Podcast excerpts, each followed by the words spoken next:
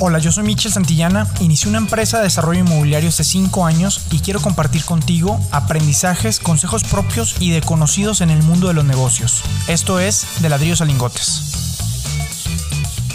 ¿Qué onda? ¿Cómo están? Pues bueno, esta semana fue una locura en tema de noticias y de tema de inversiones en Wall Street. Si no estaban debajo de una piedra y alcanzaron a ver alguna eh, de estas noticias, pasó todo un revuelo a nivel mundial por una empresa que se llama GameStop y lo importante no es tanto la empresa, les quiero platicar muy brevemente qué es lo que pasó, si es que no se enteraron muy bien. Pero lo que sucedió es que en, Estados Unidos, en la bolsa, hay gente que invierte para que las acciones suban y hay gente que invierte para que las acciones bajen.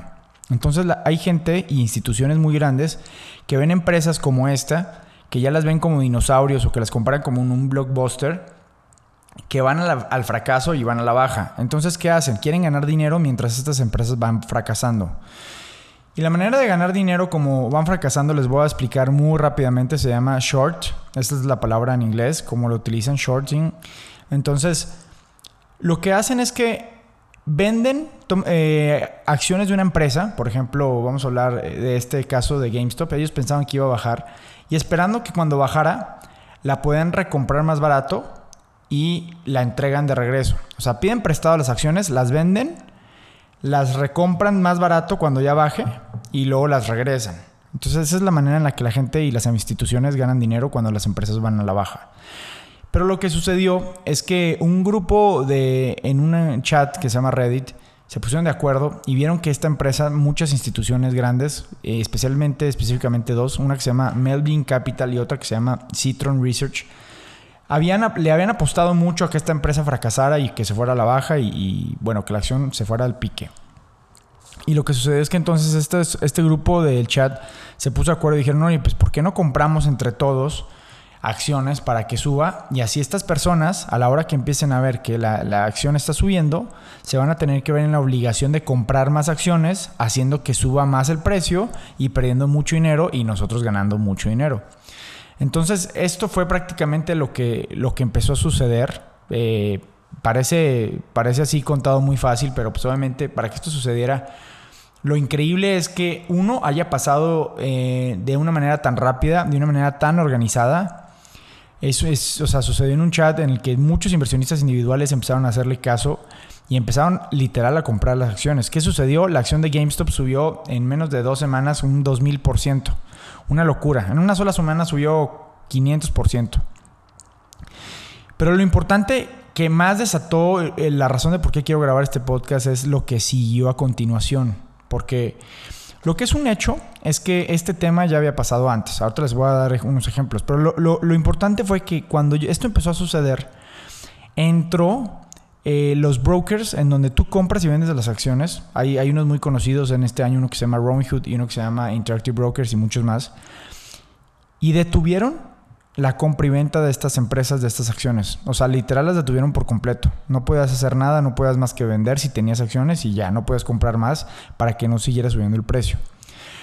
¿Esto qué nos hace pensar? Uno, nos hace pensar que las instituciones que estaban perdiendo muchísimo dinero con este movimiento estos fondos, que son Melvin y Citron, se hayan puesto de acuerdo con las plataformas de compra y venta de acciones para que detuvieran esto de la masacre.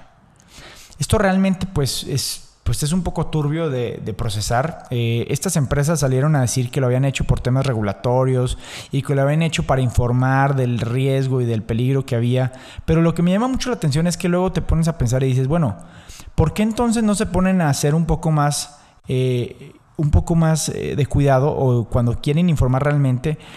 O sea, si hacen las plataformas que parezcan un juego, no avisan cuando la gente se apalanca y pierde dinero. Hubo hasta casos de suicidio el año pasado por gente que, que perdió dinero rápidamente invirtiendo en bolsa.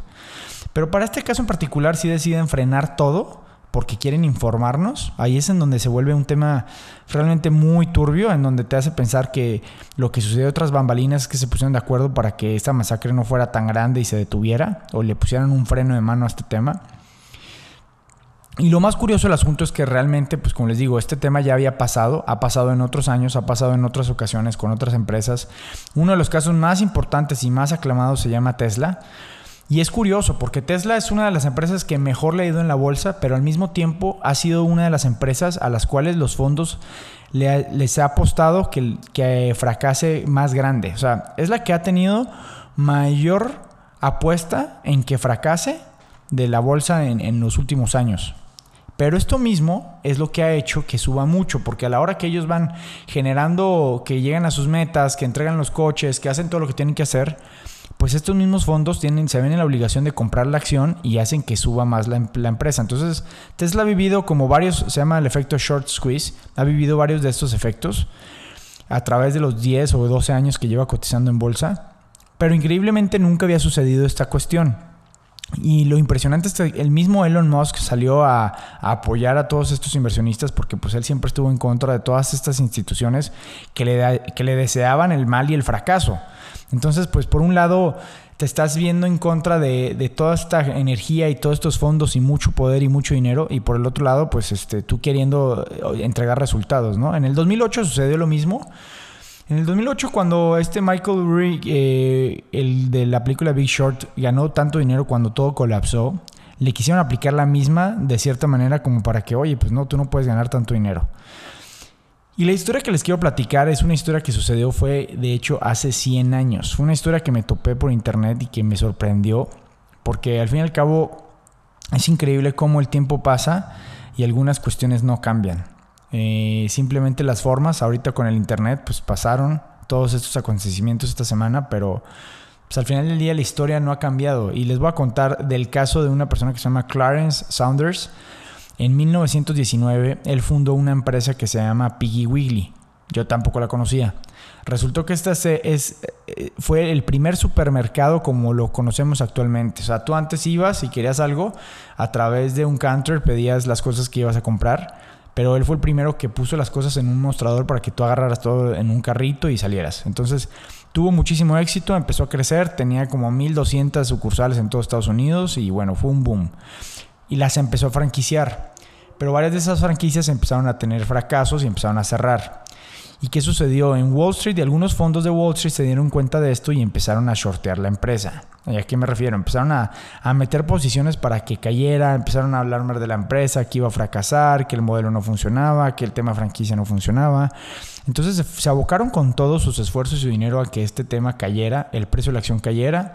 Y bueno, cuando el dueño, Clarence Saunders, se dio cuenta, literal en, en enojadísimo, hizo algo eh, pues muy tonto en su momento, que fue hizo de manera pública que él iba a declarar la guerra a toda esta gente de Wall Street por querer, pues por querer eh, desearle el mal y, que, su fracaso y que todo cayera.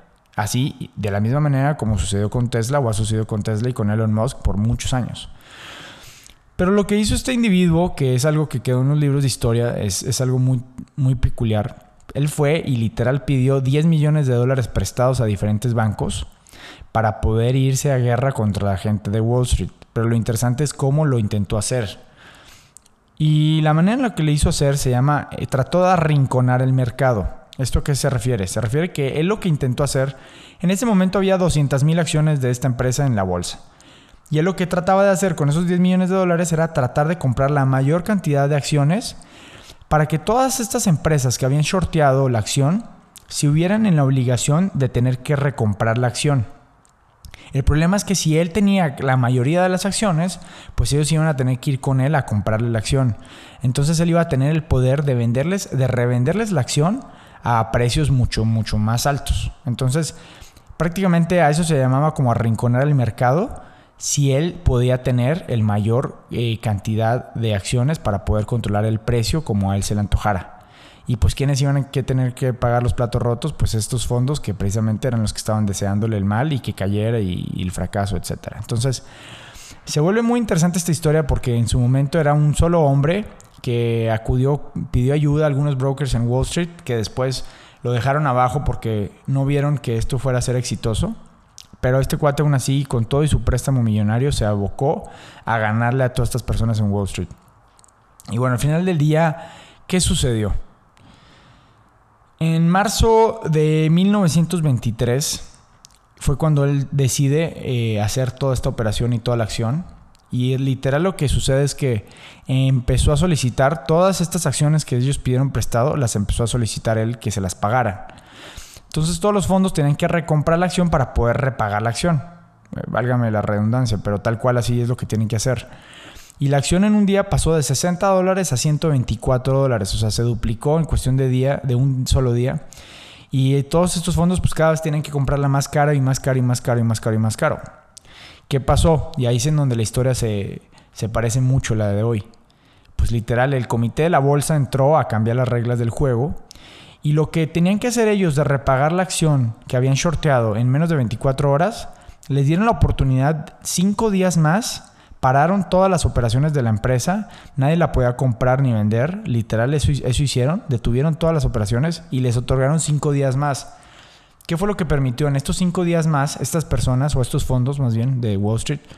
Ya no tenían que verse con la obligación de comprarle las acciones a este cuate, al director y dueño Clarence Saunders, sino que tuvieron cinco días más para buscar por todo el país a personas que tuvieran las últimas acciones por ahí derivando entre viudas, entre, entre viudas, perdón, este, entre viudas y huérfanos y pudieron recolectar las acciones que necesitaban para regresarlas. Entonces, ¿qué pasó? Al final del día de esta historia, pues, entre heroica y lamentable, fue que pudieron conseguir las acciones, le repagaron y este cuate se quedó con todas sus acciones, pero con un préstamo de 10 millones de dólares, lo cual lo llevó a la bancarrota. A hacerse muy famosa, pero a la bancarrota. Entonces, pues es una historia que aunque pasó hace 100 años, la estamos viviendo en el día de hoy. Eh, es impresionante a mí. A mí sí me llama mucho la atención cómo de todas maneras el poder se sigue viendo, el músculo y el poder se sigue viendo en dónde está y cómo está y cómo realmente el dinero, pues al fin y al cabo sigue fluyendo y, y mucha gente siempre ha estado enojado por estas instituciones de Wall Street y de los fondos porque pues, realmente siempre han tomado ventaja de ese poder y de ese pues sí, de ese posicionamiento que tienen para poder tomar ese tipo de decisiones como detener las transacciones de una empresa que está subiendo de una manera hasta cierto punto legal, porque pues la gente lo que está haciendo es comprarla y esperando a que suba. Entonces, sí, muy lamentable todo esto que ha pasado eh, y más de una institución que se supone que es la que se vende como con la mayor libertad de todas la institución que venía a liberar a todos los inversionistas individuales. Entonces, al fin y al cabo, te das cuenta que todos entran en el mismo club de Toby y todos están ahí para ser backup de las grandes instituciones. Entonces, pues bueno, esto...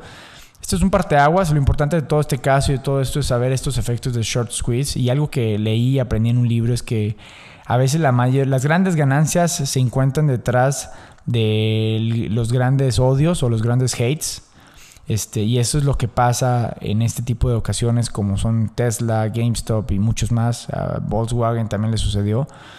Y bueno, pues hay que aprender de esto, saber cuándo aprovecharlo, saber cuándo estar dentro de las olas en donde se dan estos short squeeze y hasta cierta manera aprender todo lo que sucede. O sea, eh, cambios importantes que van a suceder dentro de todo esto fue que esta empresa que estaba shorteando GameStop al final del día decide echarse para atrás, ya no van a hacer más recomendaciones para shorts, o al menos no públicamente.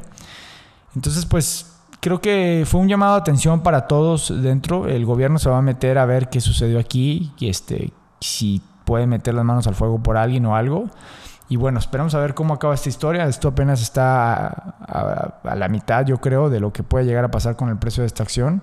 Pero como puede pasar ahorita, va poder repetirse nuevamente en un futuro. Entonces, pues bueno, les dejo este, esta historia, este acercamiento de cómo, cómo pasan las cosas en Wall Street, para que la aprendamos todos. Bye.